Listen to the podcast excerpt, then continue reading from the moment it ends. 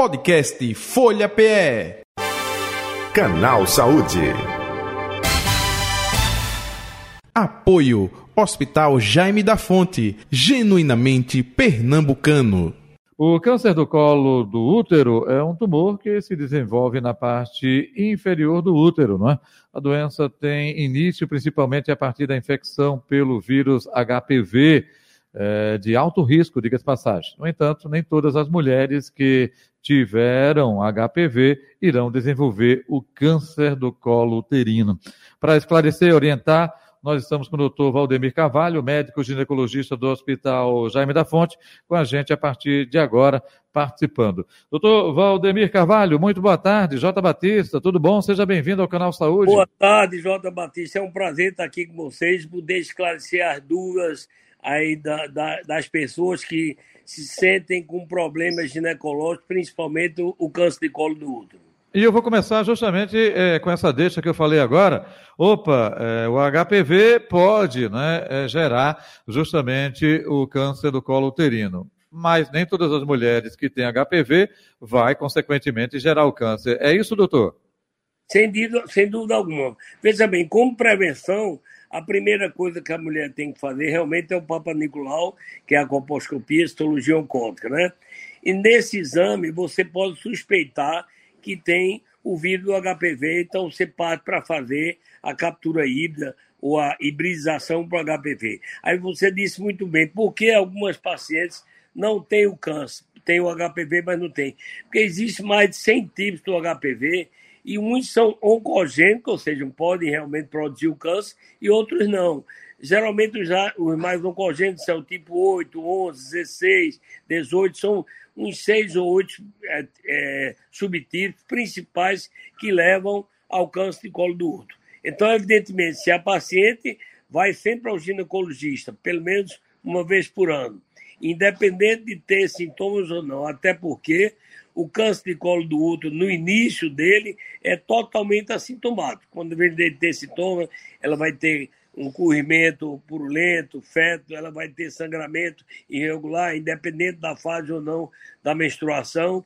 Então, você, quando detecta o câncer de colo do útero, você tratando precocemente, ou por conização, ou se vier o caso, tiver que tirar, fazer até a esterectomia, retirar do útero. Mas o importante é o, a, o diagnóstico precoce e o tratamento precoce. Porque o câncer, quando está no estágio avançado, às vezes ele, ele está até inoperável ela tem que fazer radioterapia, quimioterapia, e quando acomete outros órgãos, ela pode não ter um prognóstico bom.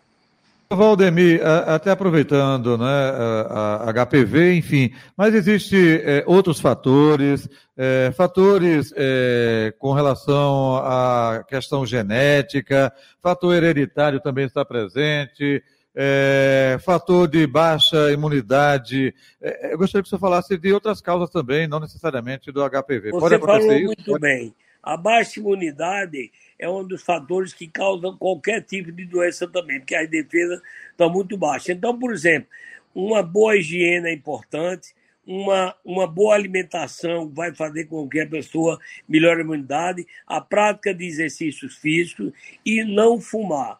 O fumante vai ter uma incidência bem maior de câncer de pulmão e outras áreas, inclusive também de colo do útero.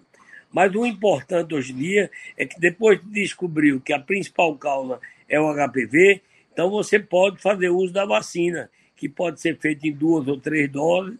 A vacina para o HPV, que é a Gardasil, por exemplo, ela é feita profilaticamente, ela vai é, proteger a paciente do câncer de colo do útero.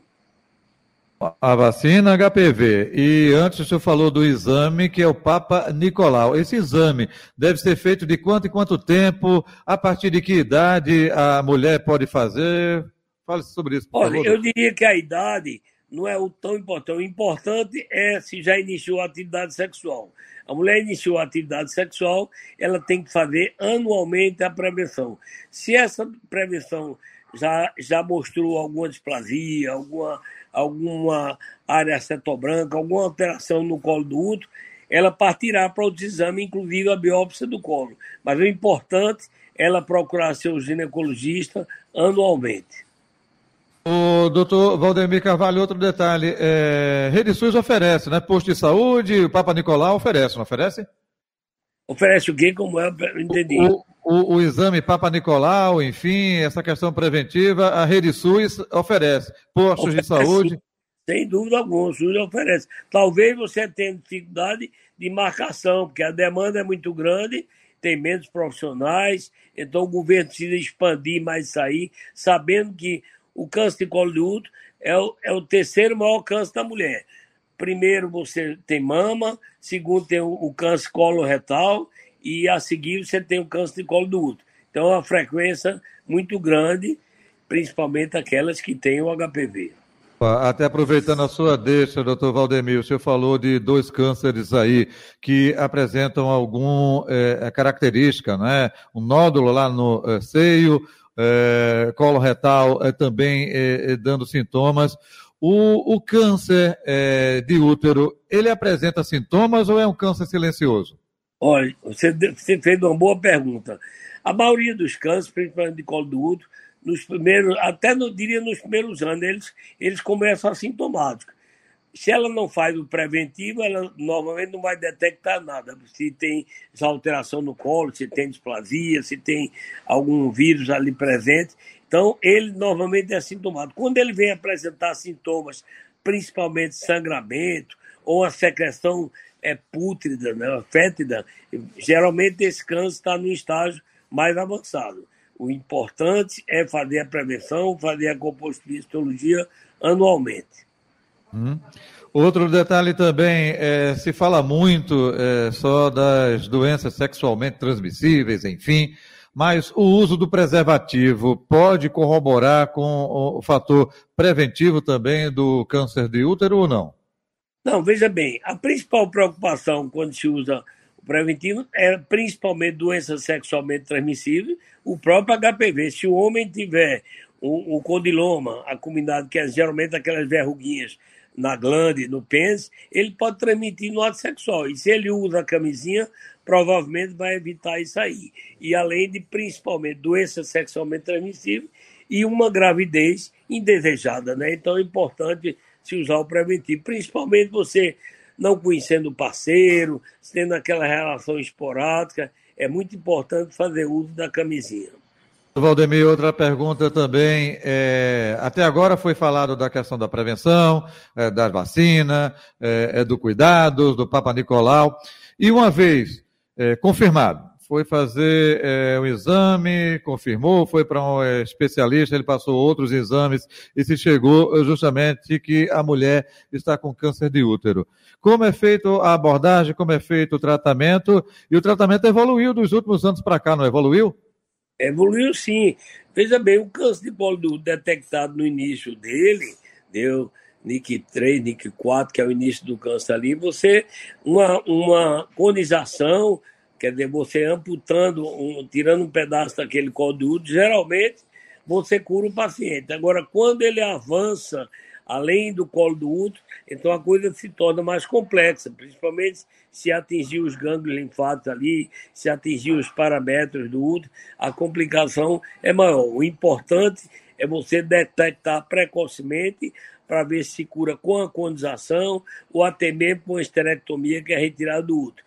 Quando ele está no estágio mais avançado, você já vai ter que partir para é, quimioterapia, radioterapia, e o prognóstico já não é dos melhores, né? Por isso que é importante tratar precocemente, diagnosticar precocemente.